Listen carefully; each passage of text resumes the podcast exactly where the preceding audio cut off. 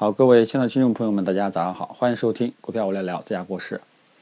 那么隔夜出现一些不少的利好啊，不知道这些利好呢会不会这个刺激盘面啊？我们来先来总结一下。第一个就是呃国主要是国常会，国常会呢是进一步减税降负啊，增加居民收入啊，这个呢呃是宏观的啊宏观的。还像微观的呢，就是像这个民航好像是呃有一个税会降低啊。啊，就是大家平时坐飞坐飞机啊，会收一个好像是什么机场建设费是吧？然后会减免啊，会降低，这个呢可能也对民航是一个呃利好啊，估计也不知道会不会刺激一下今天的民航啊。呃，还有一个呢，就是这个传闻会放宽再融资啊，传闻放宽再融资，那这个呢肯定就是一个宽松的一个政策啊，这肯定也是一个利好。还有人也传闻说什么，呃，家电下乡二点零版出现了啊，这个新闻也不知道是真是假，反正，呃，国常会的消息肯定都是真的啊。但是这些呢，家电下乡这个传闻不知道是真是假。还有再融资，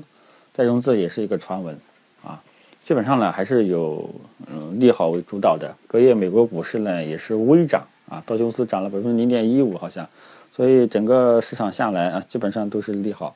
啊，啊这个昨天呢，这个昨天早上跟大家讲的这个交通交通银行被减持啊，出这个利空，呃，大盘呢都依然是上涨的。所以说呢，今天出现这些利好的话呢，大盘应该不会不会差，对吧？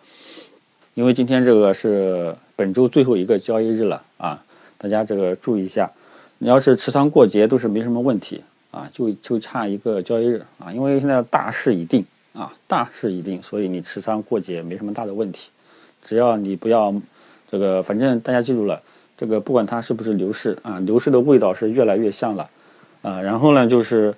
呃，也不要去去猜什么上涨点位啊，一步一步跟踪趋势来就 OK 了啊，呃，最主要的就是想提示一下啊，尽量不要满仓买一到两只股票啊，小心踩雷。啊，万一遇到雷了，谁都说不定啊！啊，你要遇到 ST 长生这种情况，假疫苗事件，这个谁能控制得了呢？所以分散投资非常重要啊！所以今天呢，我们就没有什么早上的，基本上都是一些利好的消息啊。我们到时候看盘面会会不会这个刺激一下？还有昨天的这个上海自贸区的这个这个消息出来，这个本地股，上海本地股呢是涨停潮啊，区块链呢好像有一点降温。啊，本地上海本地股呢，跟着这个呃，也是呃这个新的刺激点吧。然后我们再看后市的这个点在哪里啊？反正只要有一些呃持续的热点啊，大盘呢短期温度应该不会下降啊。反正这这一波这一波呢，大家记住了，如果说出现一些这个连续性疯涨的一些板块啊，一旦这个连续性疯涨的板块。